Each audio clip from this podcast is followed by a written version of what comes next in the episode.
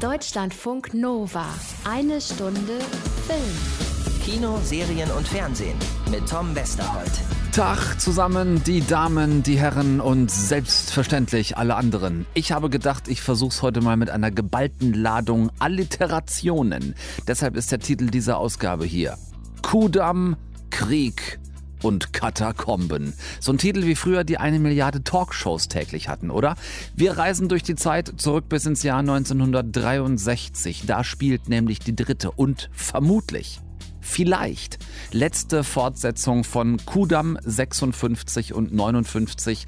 Anna Wollner hat schon mal vorgeguckt. Genau wie in die Nordic Noir Serie Be Foreigners. Da ähm, es mehrere Jahrhunderte sogar durch die Zeit, ist eine neue Sci-Fi-Thriller-Serie aus Norwegen. So, äh, Krieg war die erste Alliteration auf Kudam. Die Russo-Brüder Anthony und Joe, Macher der letzten beiden so heftig erfolgreichen Avengers-Filme, haben einen neuen draußen. Nein, nicht einen neuen Avengers-Film, sondern was ganz anderes. Der heißt Cherry ist ein Post-Afghanistan-Krieg PTSD Coming-of-Age Heist-Thriller. Ja, da sollte ziemlich viel in einen Topf. Gucken wir mal, ob der vielleicht ein klein bisschen überkocht. Äh, Katakomben hatte ich außerdem gesagt, neue deutsche Mystery-Thriller-Serie spielt unter dem Münchener Hauptbahnhof. Menschen verschwinden und keiner weiß, wohin. Checken wir auch. Und ähm, habe ich gerade München gesagt? Wie passend. Nach der Berlinale ist vor dem Snowdance Festival in Bayern. Das klingt nicht nur zufällig nach Sundance und ja, obwohl oder gerade weil Corona ist, schicken wir euch dahin aufs Festival. Wie das geht, das sagt euch Festivalchef Tom Bohn. Sympathischer Name. Also Bohn, der ist nämlich unser Gast heute. Also Kudam, Krieg, Kino und Katakomben. Donner Knispel, mir ist ganz schwindelig. Ich hab diesen Krach in meinem Kopf. Es wird aufhören. Eines Tages wird es verstummen. Ach, da bin ich beruhigt. Deutschlandfunk Nova. Ich bin 23 Jahre alt und Manchmal frage ich mich, ob mein Leben nicht Verschwendung ist. Ich lasse alle schönen Dinge in mein Herz. Bis ich fast dran krepiere. Cherry ist eigentlich, ja, ziemlicher Hämpfling. So ein unterdurchschnittlich schmächtiger 17-jähriger Typ, so ein Mitläufer, der mit seinen Jungs in seinem kleinen amerikanischen Kaff um die Häuser zieht und sich kaum traut, Mädchen auch nur anzugucken. Deshalb ist es sein großes Glück, dass Emily ihn anspricht und somit die Chance entsteht, dass sich die beiden ineinander verlieben und da was ganz Zartes, Kleines miteinander anfangen.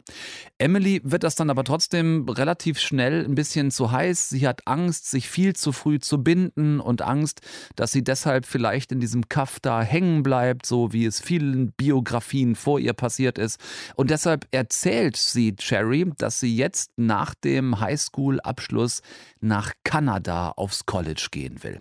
Cherry ist komplett verzweifelt, Emily nämlich das einzig Wichtige in seinem Leben. Also, und da wird es dann zum ersten Mal im Film auch so richtig amerikanisch, verpflichtet er sich bei der US-Army.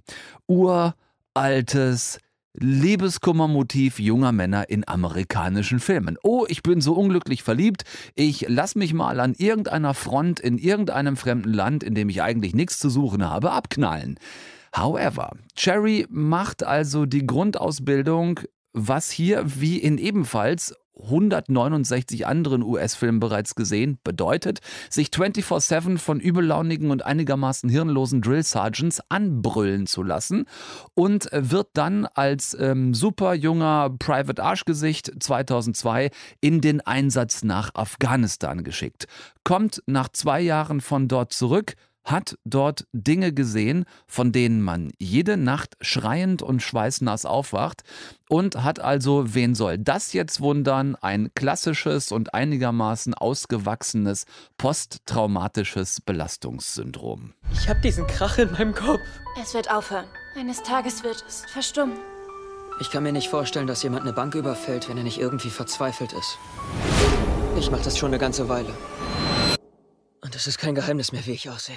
Ich werde inhaltlich nichts weiter spoilern. Wichtig ist noch zu wissen, dass Cherry auch schon zu Highschool-Zeiten gerne mal Pillen eingeschmissen hat. Jetzt nach dem Krieg greift er zu wirksameren Drogen and Abwärtsspirale Go.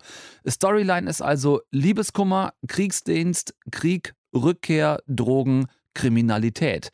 Wäre vielleicht gar nicht weiter spannend, weil, wie schon ein, zwei Mal angedeutet, durchaus das ein oder andere Mal auch schon Motiv von dem ein oder anderen Film gewesen.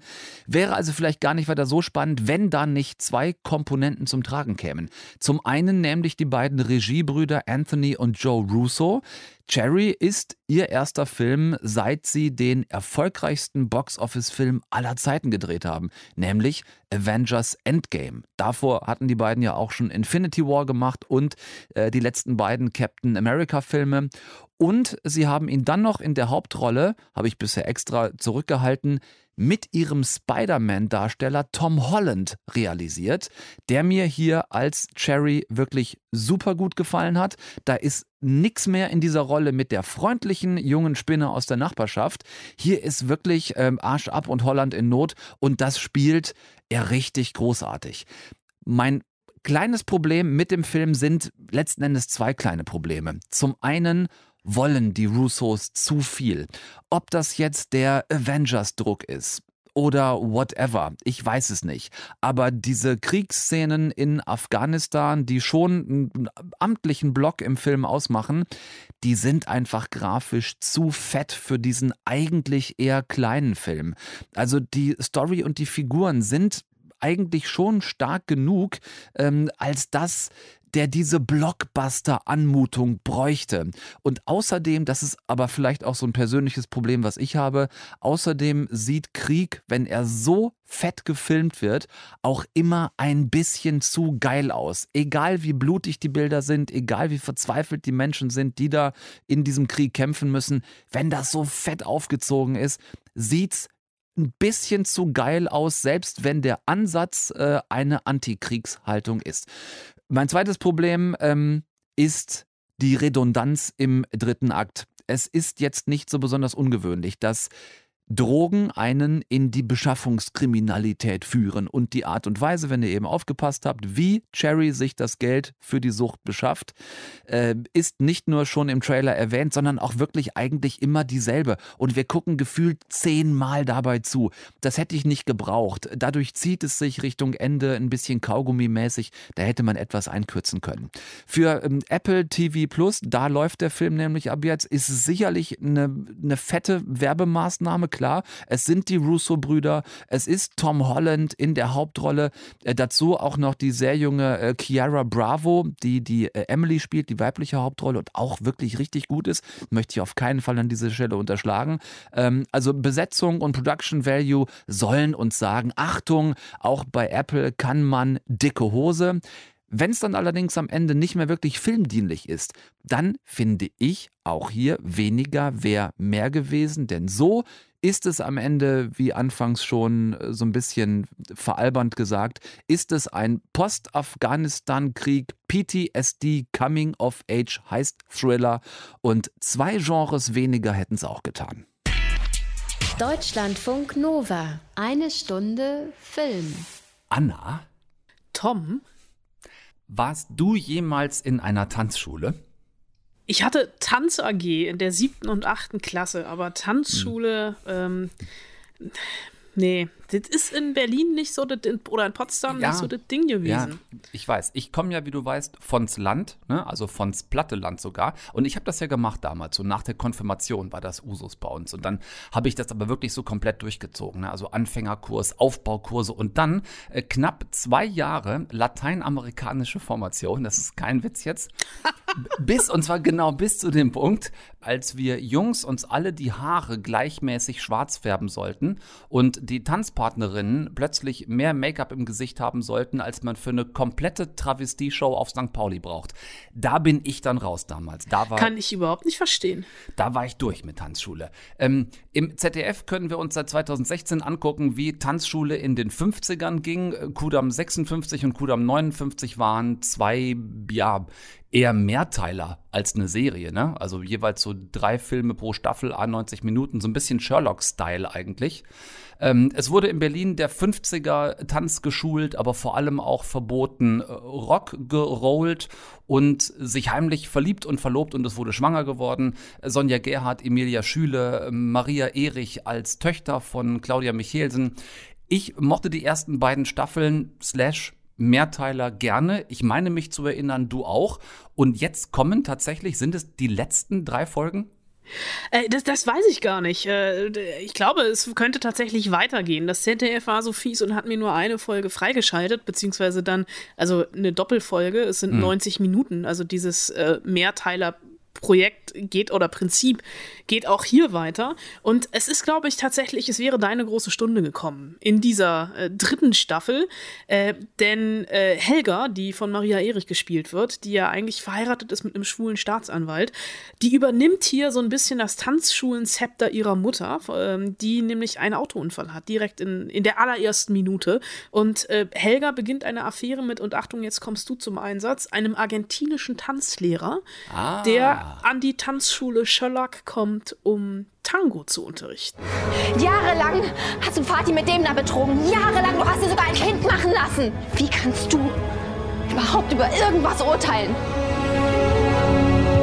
Mütter haben immer Schuld. Man sucht sich seine Familie nicht aus. Aber sie macht dich doch zu dem, was du bist natürlich sehr zum Unmut der Alten, weil das natürlich viel zu lasziv ist für die 60er Jahre. Weil das fast so schlimm ist wie Rock'n'Roll zu tanzen, das ist ja das, womit sich Sonja Gerhardt in ihrer Rolle so ein bisschen aus der Tanzschule rauskatapultiert hatte in den ersten beiden Staffeln. Ich bin ganz überrascht, dass du das alles noch so genau weißt, aber ich glaube, du warst damals auch mehrfach am Set. Ich bin einfach als ganz normaler Fernsehzuschauer äh, damals vor dem analogen Endgerät mhm. gefühlt noch gesessen, als die Welt auch noch schwarz-weiß war. Äh, ich habe so ein bisschen bisschen, ich, ich, ich habe eine Sekunde gebraucht, um tatsächlich wieder reinzukommen.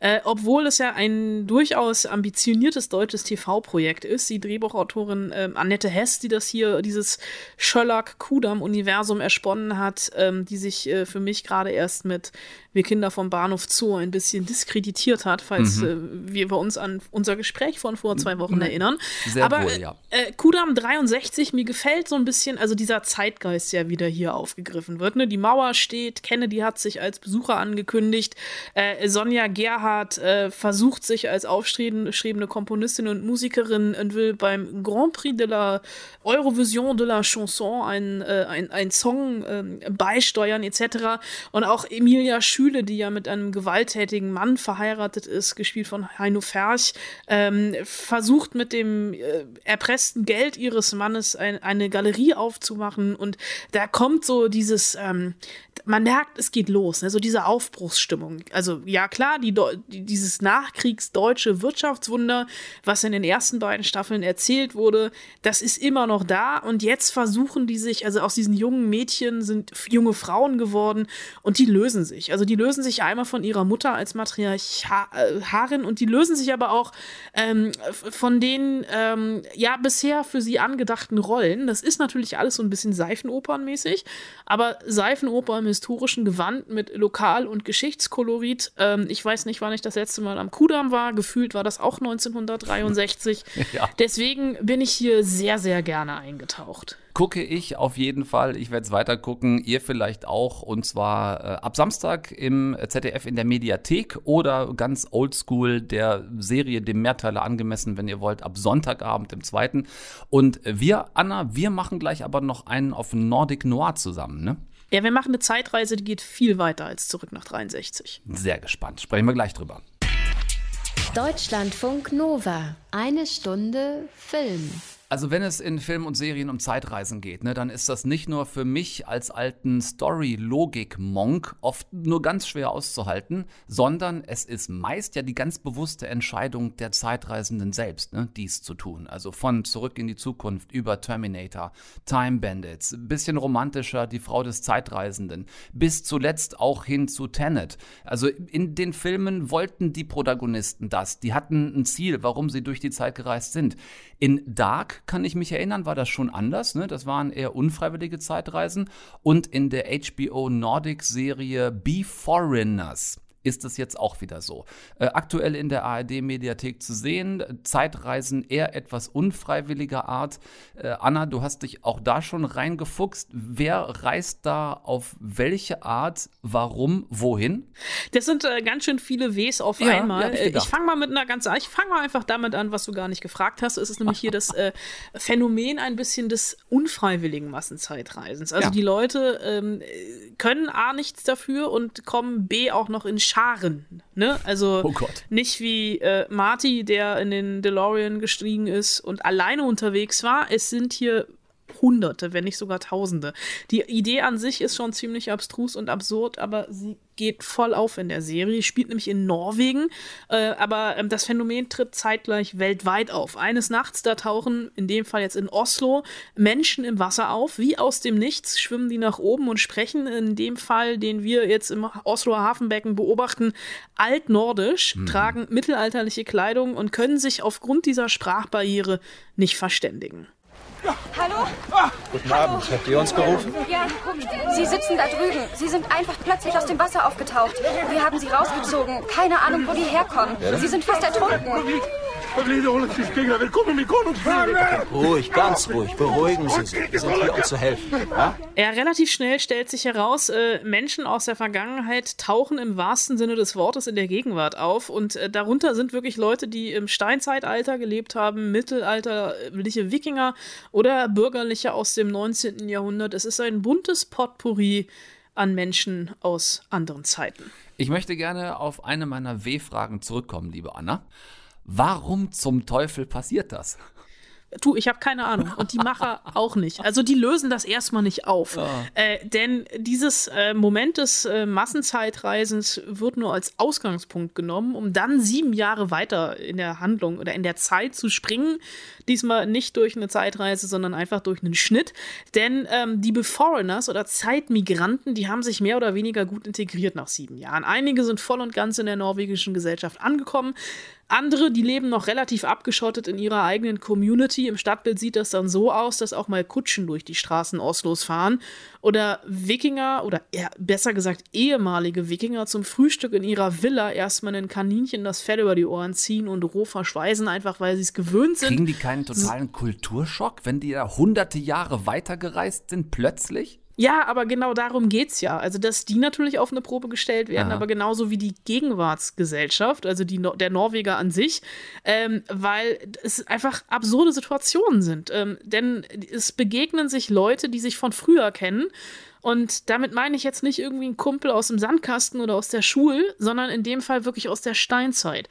Es gibt zum Beispiel Tore, der ist in der Gegenwart treusorgender Vater und Fahrradkurier, der ist angekommen. Der kann sich allerdings durch diesen Zeitsprung nicht mehr an sein früheres Leben ah. erinnern. Der ist ja wirklich als erwachsener Mann einfach in der Gegenwart gelandet und er weiß nicht, dass er vor diesem Zeitsprung heidnischer Krieger war, der Mörder von Olaf dem Heiligen. Ach das steht sogar in den so. Geschichtsbüchern, das kann man nachlesen. Und es gibt natürlich Leute, die ihn aus dieser Zeit kennen und ihn immer noch, also in der Gegenwart, für den Mord von vor ein paar tausend Jahren oder ein paar hundert Jahren zur Rechenschaft ziehen, weil sie einfach sein neues bürgerliches Leben äh, nicht akzeptieren. Mein Gott. Das ist, also da, da bin ich, ähm, weiß ich nicht, da bin ich jetzt gerade, also so bildlich, gedanklich. Ich habe tatsächlich habe noch nichts gesehen äh, von, von Be Foreigners. Und ich habe gerade so Bill und Teds verrückte Reise durch die Zeit-Ideen. Also ist das, Nehmen die das denn, denn ernst, die Macher dieser Serie? Ist das ernst gemeint oder ist das jetzt doch eher äh, Komödie oder, oder geht dann so in Richtung Klamauk? Nee, das ist total ernst gemeint. Also ja, es hat natürlich Elemente der Culture Clash Komödie, weil hier einfach Jahrhunderte aufeinandertreffen und das einfach für den einen oder anderen Lacher sorgt. Aber an sich ist das Ganze ein Krimi, der zum Thriller wird. Es gibt nämlich einen Mordfall in der ersten Folge, da wird eine Zeitreisende tot aufgefunden oder eine vermeintliche Zeit Reisende.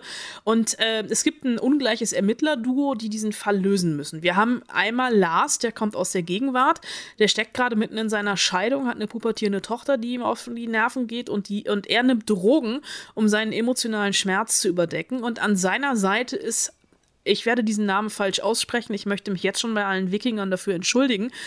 Alf Hilder. Ähm, Alfilde ist die erste zeitmigrantische Ermittlerin, die bei der Osloer Polizei arbeiten darf. Und die wird natürlich erstmal von ihren Kolleginnen nicht ernst genommen und gemobbt. Ihr wird unterstellt, als Frau aus der Wikingerzeit nicht mit Schusswaffen umgehen zu dürfen. Deswegen soll sie keine Waffe tragen, etc. Sondern eine Axt. genau. Das wär, hätten sie am liebsten. Und die hatte einfach ein aufbrausendes Ta äh, Temperament und deswegen Probleme anzukommen. Ähm, zum einen bei der Polizei und zum anderen natürlich in der Gegenwart. Ja, was man sich so ausdenkt in einem Land, in dem es lange Zeit des Jahres sehr, sehr dunkel ist. Was macht die Serie unterm Strich für dich aus? Warum ist das ein Binge-Tipp? ich finde einfach, das klingt jetzt alles total lustig, wenn ich darüber rede. Das merke ich gerade selbst. Das meine ich eigentlich alles gar nicht, weil ähm, so so lustig, weil diese Serie wirklich einen fast schon genialen Clou hat, denn sie hält uns, was das Thema Einwanderung ähm, angeht, absolut den Spiegel vor. Ne? Mhm. Es ist jetzt hier nicht so, dass die Menschen übers Wasser kommen, sondern aus dem Wasser. Es sind Zeitmigranten und die Serie zeigt einfach, wie Integration stattfindet oder eben auch nicht, mit ziemlich vielen Facetten. Klar ist das irgendwie alles ein Science-Fiction-Szenario, es ist aber auch einfach dieser Krimi, dieser Mordfall, der gelöst werden muss. Und ähm, ja, Beforeigners bettet einfach die Migration und Gesellschaftszusammensetzung in diesen Cop-Thriller mit ein. Und es ist eine sehr, sehr aktuelle Geschichte, eben anders erzählt, denn ähm, ja, wer hier gut ist und wer böse, wer sich zivilisiert benimmt und wer nicht, ist nicht immer unbedingt eine Frage der Herkunft. Also der zeitlichen Herkunft. Ja. Mich hast du mindestens neugierig gemacht damit, liebe Anna. Äh, Be Foreigners ist in der ARD-Mediathek abrufbar. Äh, nordisch, dunkle Sci-Fi, Zeitreisen. Werde ich mir auf jeden Fall angucken. Äh, guckt ihr vielleicht mit. Danke, Anna. Sehr, sehr gerne. Deutschlandfunk Nova. Eine Stunde Film.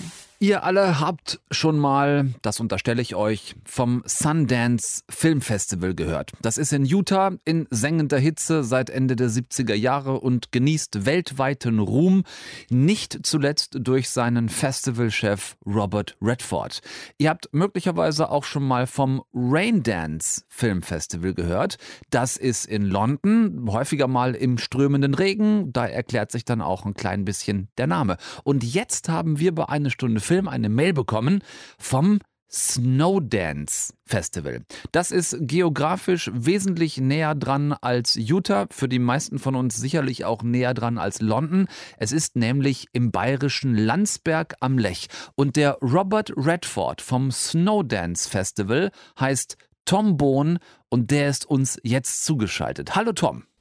Ich grüße dich, mein Lieber. Äh, das war doch jetzt ein Vergleich, der so in etwa schon hinkommt, oder? Absolut, das hast du sehr gut gesagt und ich fühle mich sehr gut und äh, gut angekommen hier. Ihr habt das sofort erkannt und äh, das freut mich natürlich. Nein, im Ernst, äh, wir sind natürlich wesentlich kleiner.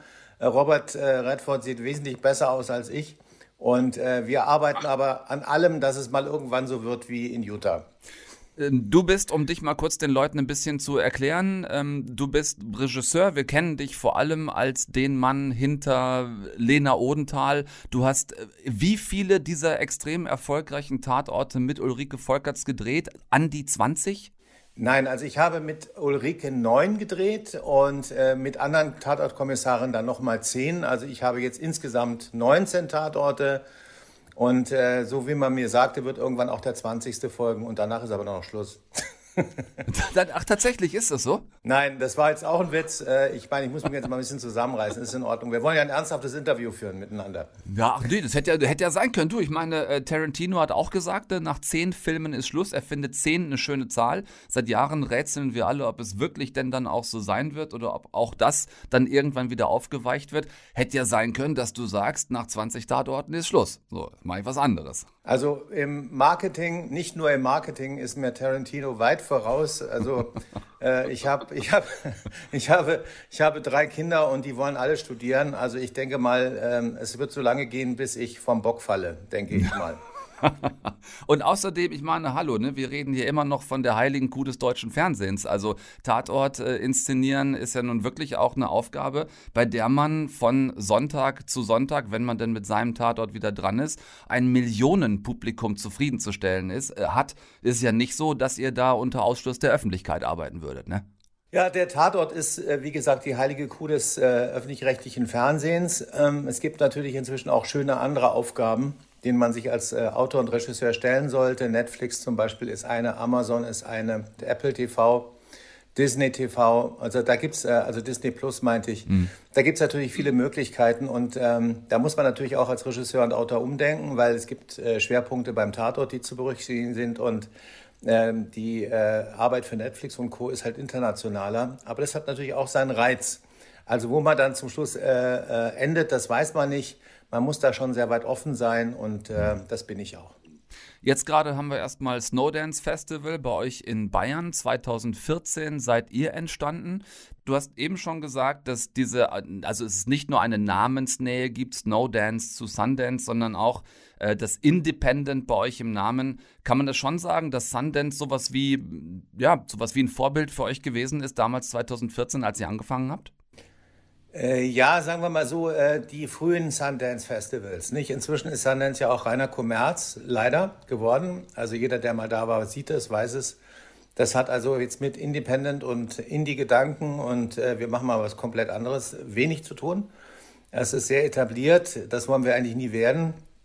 Und äh, dementsprechend mhm. ist es eigentlich kein Vorbild mehr. Aber wir lehnen uns natürlich mit dem Namen an. Es gibt ja auch das Rain Dance Festival in London. Das ist ja auch ein großes Independent Film Festival, mit dem haben wir ja auch viel zu tun. Wir tauschen uns da auch regelmäßig aus mit den Kollegen und ähm, da geht eher die Richtung hin. Also wir wollen versuchen, Independent Filme zu machen, also Filme zu zeigen, die ohne Förderung oder großartige Förderung, ohne Einfluss von ähm, Redakteuren des öffentlich-rechtlichen Fernsehens oder äh, auch von anderen großen Studios äh, gemacht wurden, wo es um den Filmemacher geht um denjenigen, der sagt, ich habe eine Idee, ich möchte es machen, oder ein Autor oder Produzent, der sagt, okay, ich ziehe jetzt hier mein Ding durch, koste es, was es wolle und äh, sich da nicht reinreden lässt. Dafür sind wir da. Die Statuten sozusagen sehen das bei euch auch vor, was du gerade gesagt hast. Ne? Also Filme, die noch keine Förderung haben, wo keine Redakteure sich eingemischt haben, das ist schon auch Voraussetzung, um bei euch einreichen zu können.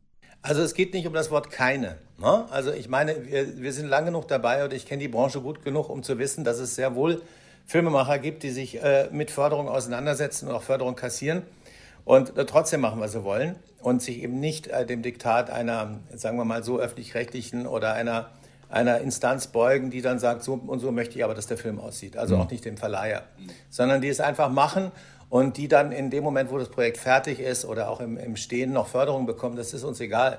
Uns ist, für uns ist wichtig, dass da ein Gedanke hintersteht, ein Typ hintersteht oder eine Typin, man sagt es ja heute so, mit Sternchen, äh, die da in irgendeiner Weise etwas bewegen äh, und bewegen wollen. Und da äh, fahren wir drauf ab. Und wenn wir das Gefühl haben, da sitzt einer, der macht was, und das kann auch, muss nicht low budget sein, es kann auch ein stinkteurer Film sein. Wir haben saumäßig teure Filme aus Amerika diesmal dabei. Roger Spottiswoode hat eingereicht. Ein Film, den er in New York gedreht hat, der war sicher nicht billig. Es geht darum, ist der eigene Gedanke da? Ist da eine Message? Ist das mein Ding, was ich machen möchte? Und für diese Leute machen wir das Festival. Mhm. Wir haben gerade eine einigermaßen gewöhnungsbedürftige Online-Berlinale hinter uns gebracht. Das war auch für uns Filmjournalisten äußerst strange. Es gab logischerweise nicht einen einzigen Termin vor Ort. Wir haben uns die Filme per Stream auf dem Rechner angeguckt äh, und hinterher wurden, wurden Gewinner bekannt gegeben, die keiner wirklich wahrgenommen hat in diesem Jahr. Was hat sich bei euch geändert? Wie habt ihr umstellen müssen, um trotzdem dieses Jahr das Snowdance stattfinden lassen zu können? Also wir sind da völlig schmerzfrei. Wir haben gesagt, ähm, wir wollen, dass der Independent-Film seinen Platz behält. Wir wollen eben nicht, ähm, dass wir jetzt sagen, okay, jetzt kommt Corona, jetzt ziehen wir einen Kopf ein und machen irgendwas Kleines, mhm. sondern wir haben es krachen lassen. Wir haben also wirklich mit unseren äh, Sponsoren gesprochen. Wir haben ein wunderschönes Online-Angebot, aber wir stehen in den Startlöchern, um die Filme auch wirklich real life zu, äh, zu zeigen. Wir haben unser äh, Hauptkino, das Stadttheater in Landsberg, habe ich heute noch mit Florian gesprochen der, äh, der, der Intendant ist, die machen sofort auf, wenn die Inzidenz es zulässt. Zurzeit lässt sie es auf und wir werden auf jeden Fall die nominierten Filme versuchen zu zeigen, mhm. ja, auch auf der großen Leinwand. Und wenn dann eben der Staat will, dass wir alle einen Test vorher machen und uns irgendwie, was weiß ich, alles vor die Nase binden, dann tun wir das und äh, zeigen die Filme, weil ich glaube, dass es wichtig ist, dass die Kultur jetzt rauskommt aus diesem ganzen, auch kommen, zurückziehen und lieber, mh, hm, Vorsicht. Wir müssen jetzt nach vorne, wir müssen jetzt einfach sagen, ey Leute, es gibt uns noch und äh, natürlich ist es alles sehr problematisch. Ich halte Corona auch für eine saugefährliche Angelegenheit. Aber das Leben an sich ist gefährlich. Und wenn du alles der Gefahr unterordnest und sagst, ich mache halt nichts mehr, dann kannst du gleich zu Hause bleiben. Mhm. Und wir haben gesagt, nee, wir bleiben eben nicht zu Hause. Wir versuchen alles, was möglich ist, damit die Filme auch ins Kino kommen, weil die sollen ja da gesehen werden. Mhm. Das heißt, es wird dann so eine, so eine Nummer werden, wenn das äh, Kino, also euer Festival-Kino vor Ort, wenn das aufmachen kann, wenn das zugelassen ist, dann ist es äh, First Come, First Serve sozusagen die, die paar Plätze, die dann freigegeben werden dürfen mit Abstand und so weiter. Die Leute können dann auch rein ins Kino. Absolut. Also wir haben alles online stehen. Wir haben ein sehr gutes Online-Angebot. Das haben wir selber konzipiert. Da sind wir stolz drauf. Wir haben also wirklich eine eigene Online-Software gebastelt, die so ein bisschen anders ist als das, was da so üblich ist. Das ist ein bisschen peppiger und ist ein bisschen schräger auch. Wir machen eine Stunde live jeden Tag. Das heißt, wir haben ein Streaming-Crew da von United We Stream. Die ziehen bei uns in äh, Landsberg ein bisschen was ab. Wir haben einen äh, Mega-Rave abends noch, Samstag. Da äh, spielt dann äh, Gabriel Lemar, das ist ein DJ, der mit Motte zusammen auch äh, viel macht. Und wir ziehen wirklich was runter da. Und ähm, die Creme de la Creme wäre für uns natürlich noch, wenn wir als erstes deutsches Festival überhaupt in dieser ganzen Corona-Kiste mal wieder live spielen könnten. Und das sieht ganz gut aus, weil die Inzidenz ist da. Und ich habe allen gesagt, Freunde, in dem Moment, wo die uns sagen, ihr dürft, ist alles in dem Kino, ja. muss ja vorstellen, muss ja vorstellen, wie die Mäuse unter Käse. Ja. ja. Die Mäuse ja. sitzen da und warten auf den Käse und sobald er auf dem Tisch ist, sind sie alle dran. Ja, und so stehen wir in den Startlöchern und das kriegen wir auch irgendwie hin. Kleiner Break an dieser Stelle, wenn ihr die Live-Sendung am Dienstagabend hört. Es wird sonst einfach zu knapp, alles bis 21 Uhr noch unterzubekommen. Wir sprechen ja gleich auch noch über die neue Serie Katakomben. Wenn ihr gerade den Podcast hört, dann gibt es jetzt gleich noch mehr von Tom Bohn, unter anderem auch nämlich, dass er herzlich einlädt auf das Snowdance Festival 2021 vom 20. bis 28. März. Drei Festivalpässe dürfen wir verschenken, mit denen denen ihr komplett online dabei sein könnt, alles an Filmen gucken könnt, was geht. Schreibt uns dazu an mail@deutschlandfunknova.de und bitte ganz wichtig in die Betreffzeile eine Stunde Film Snowdance. Mail at deutschlandfunknova.de und in die Betreffzeile eine Stunde Film Snowdance. Snowdance. Über 18 müsste dafür sein. Wer zuerst kommt, geht aufs Festival. Einsendeschluss ist Freitag, der 19.03.2021. Und weiter geht's. Ja, ja, da werden die Tore aufgerissen wie beim Circus Maximus und in der Mitte steht Russell Crowe und äh, wartet auf die Massen. Im, das ist, so ist es. Das ist ja auch so ein bisschen, das ist immer, ich weiß, das ist so eine furchtbare Plattitüde, äh, dass ja aus jeder Krise auch eine Chance entsteht. Aber nichtsdestotrotz haben wir bei ein paar Festivals jetzt gemerkt, dass ähm, es für die Leute auch eine Chance sein kann, die normalerweise nicht in der Nähe sind, also on online teilzunehmen. Ne? Wer jetzt nicht in Bayern hockt, sondern vielleicht in Schleswig-Holstein oder in Nordrhein-Westfalen oder in Brandenburg, Berlin, wie auch immer, gibt es da auch die Möglichkeit für die ganz normalen Leute zu Hause teilnehmen zu können? Also Dinge, die ihr, Veranstaltungen, die ihr dann im Netz macht, die sonst vor Ort stattgefunden hätten? Ja, also genau das ist ja der Punkt. Und da gebe ich dir völlig recht. Das ist eine Beobachtung, die wir auch gemacht haben. Wir haben auch am Anfang gedacht, oh Mann, was für ein Käse. Jetzt müssen wir online. Aber es ist natürlich äh, für ein Festival unglaublich gut. Deswegen haben wir auch eine eigene Software entwickelt dafür. Ne? Die teilen wir auch mit Leuten. Also wer jetzt gerade Festival macht und zuhört, soll mich anrufen, wenn er keine hat. Äh, wir sind da sehr sozial. Ja? Also ich glaube, wir haben da was Schönes auf die Beine gestellt. Nein, ich glaube, dass es ganz wichtig ist, dass du dadurch natürlich eine unheimliche Reichweite hast. Du musst nicht alles einfliegen, damit du deinen äh, Filmemacher vorne auf der Bühne hast. Die kommen dann halt per Stream. Und ähm, die Leute, die eben in anderen Ländern sind oder in anderen Städten, wie jetzt zum Beispiel Hamburg oder Berlin, viele aus Berlin kommen ja schon, aber die sehen halt, was bei uns los ist und sagen, okay, das nächste Mal fahre ich hin. Ne? Und das ist, glaube ich, eine ganz gute, gute Sache. Wir sind weltweit zu empfangen. Wir werden auch in Zukunft weltweit zu empfangen sein. Wir werden das immer hybrid fahren, jetzt ab sofort das Festival. Äh, also einen großen Batzen eben äh, live vor Ort, aber auch alles abgecovert online, damit die Leute, die nicht kommen können, sich das im Netz angucken können. Hast du es immer eine schwierige Frage an den Festivalchef, weil du musst ja all deine Babys in diesen acht Tagen vom 20. bis 28. lieben. Aber äh, gibt es was, wo du dich besonders drauf freust in diesem Jahr? Ja. Ich, Aber ich sag dir nicht. ich habe jetzt gedacht, ich lasse dich da jetzt einfach hängen ohne Nachfrage und irgendwann wird er schon, irgendwann wird er schon antworten. Irgendwas wird er schon sagen. habe ich ja gemacht. Ja. Hab ja gesagt, sage ich dir nicht. Ja, gut. Ich habe drei Lieblingsfilme. Nee, Ich muss eins dazu sagen, wir haben, wir, Tom, wir haben dieses Jahr ein wirklich sehr geiles Programm. Wir waren eigentlich äh, völlig äh, platt, als wir die Filme so gesehen haben, die da so kamen, weil wir gedacht haben, natürlich, es ist ein Drittel weniger Einreichungen, haben weniger gedreht, die haben alle weniger Zeug irgendwo äh, da liegen, was sie einreichen wollen und haben auch kein Geld, weil wir haben natürlich auch Startgebühren und so. Aber was wir da reingekriegt haben dieses Jahr, das ist bis jetzt das Beste von allem. Und äh, wir sind wirklich von den Socken. Unser Jurychef Uli Herrmann, ähm, der hat gesagt, so gute Sachen hat er in, in den letzten Jahren eigentlich noch nie gesehen, äh, gebündelt. Und da sind wir einfach sehr froh drüber. Wir sind auch sehr überrascht. Dann, pass auf, dann machen wir den Sack so zu, indem wir sagen, wir wünschen euch so niedrige äh, Inzidenzen, dass die Leute wirklich in euer, in den Startlöchern stehendes Kino gehen können, dass ihr vielleicht wirklich das erste Festival seid, das so ein bisschen die Türen wieder aufmachen darf.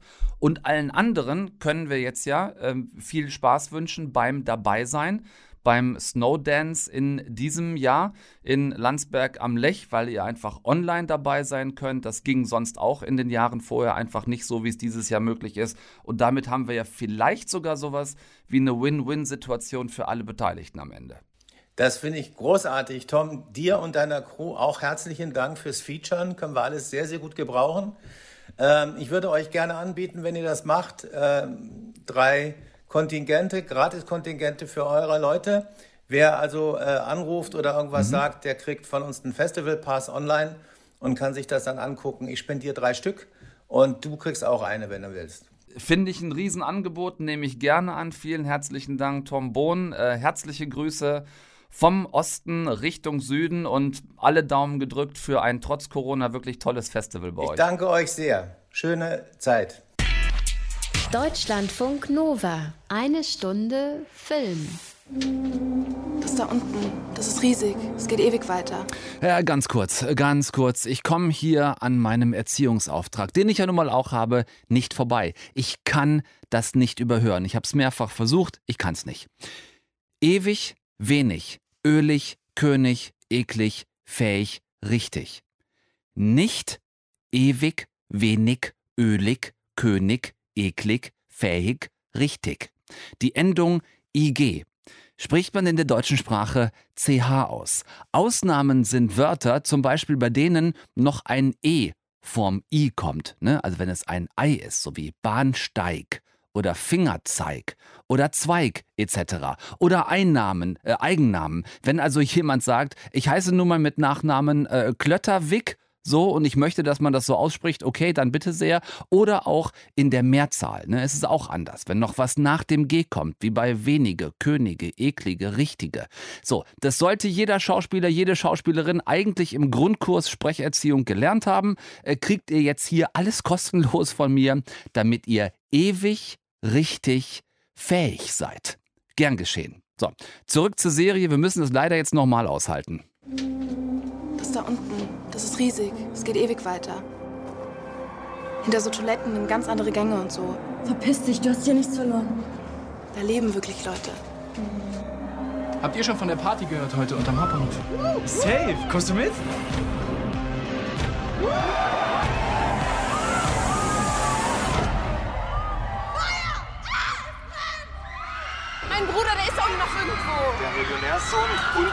Maximilian Mahler, Sohn der Münchner Stadtbaurätin, wurden seit der Party unter dem Münchner Hauptbahnhof nicht mehr gesehen.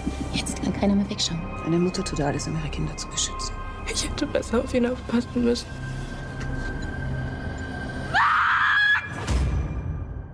In München ist einigermaßen Alarm. Illegaler Rave der Rich Kids und Society-Sprösslinge unter dem Hauptbahnhof. Eintritt äh, war nur für alle, die Kohle und Connection haben. Auch die Geschwister Nelly und Max Mahler sind heimlich hingegangen. Tochter und Sohn der Münchner Bausenatorin in dieser neuen Join-Serie Katakomben. Dann der Gau, ihr habt's gehört eben, ein Feuer bricht aus, alles ist voller Rauch, eine funktionierende Lüftung oder gar organisierte Fluchtwege gibt's bei der illegalen Party Party natürlich nicht. Große Panik, Nelly und ihr bester Kumpel Janosch kommen noch raus, nur von ihrem Bruder Max fehlt eben jede Spur. Ab da wird aus der Ausgangssituation illegaler Rave eine ja, mehrschichtige Gesellschafts-Thriller, Drama, Dystopie, äh, als ob heute so ein bisschen schmeißt die Genres durcheinander Tag wäre, weil wir auch hier mehrere Erzählebenen haben. Also Bausenatorin Mahler hat kaum Zeit, sich um ihren verschwundenen Sohn zu kümmern, total strange, weil sie selber bis zum Hals in einer Baukorruption steckt, die wiederum mit dem Hauptbahnhof und einem angrenzenden Wohnungsbauprojekt zusammenhängt. Die sogenannten Katakomben, das unterirdische Netzwerk aus Versorgungsgängen, ist größer als erwartet. Hast du ihn vielleicht gesehen? Nee, habe ich nicht. Und jetzt verpisst euch wieder. Irgendjemand ist dafür verantwortlich. Wie oft war dein Bruder schon da unten? Also macht sich Nelly mit Janosch, ihrem besten Kumpel, auf die Suche und stößt auf so eine Art Subkultur in diesen unterirdischen Katakomben. Menschen, die dort unten, ja, äh, leben, hausen, alles so ein bisschen mysteriös und plötzlich haben wir halt so fünf Handlungsstränge nebeneinander, die alle wohl irgendwann zusammenführen sollen. Ganz durch bin ich mit der Geschichte noch nicht die schönen, reichen äh, und auch korrupten so über der Erde in Glanz, Gloria und Gucci, äh, der Würfelhusten der Gesellschaft dagegen in den dunklen Gossen unter der Erde verborgen, wo auch keiner so wirklich hingucken will. Ich verstehe die Message, liebe Leute von Neue Super, die haben es nämlich gemacht. Äh, von denen war auch schon das wirklich tolle Road-Movie 303 mit Maler Emde zum Beispiel und von denen ist auch die Serie Hinderfing, die ich ja sehr mag. Ähm, hier in Katakomben ist es mir ein bisschen pro-siebig geworden. Das mag am Auftraggeber Join liegen. Es ist ein bisschen viel Klischee. Diese Münchner Rich Kids in ihren Pseudo-Designer-Fummeln. Ähm, der beste schwule Freund von Nelly. Wieder mal, das Thema hatten wir neulich gerade erst, zu Paradiesvogel schrill. Ähm, die etwas zu offensichtlich unter Korruptionsdruck stehende Bausenatorin und Mutter und dann diese Typen aus der Unterwelt mit zu auffällig aufgemalten Gesichtstattoos, aber gleichzeitig zu gepflegten Fingernägeln. Ihr ahnt, in welche Richtung das so ein bisschen geht. Gute Idee, Umsetzung etwas zu mutlos, etwas zu offensichtlich. Wenn euch das nicht so wehtut, dann checkt Katakomben gerne auf Join aus. Und oder eine der anderen Serien und Filme von heute. Es war ja genug dabei. Ihr ahnt es schon, das ist mein Schlusswort für heute. Eine Stunde Film sagt Tschüss für diesen Dienstag. Nächsten Dienstag gibt es wieder eine. Ich bleibe bis dahin gerne Tom Westerholt. Sagt Tschüss, passt auf euch auf und bleibt gesund. Deutschlandfunk Nova. Eine Stunde Film. Jeden Dienstag um 20 Uhr. Mehr auf deutschlandfunknova.de.